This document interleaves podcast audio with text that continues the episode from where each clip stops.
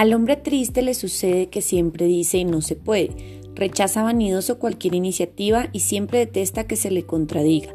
Si por él fuera ya hubiera terminado con todo lo que en el mundo está inventado. Ni coches, ni teles, ni camiones, ni vacunas, ni radios, ni aviones. Él siempre decreta desde un trono. Seamos semejantes a los monos. ¿Te imaginas qué grandísimo fracaso sería a este señor hacerle caso?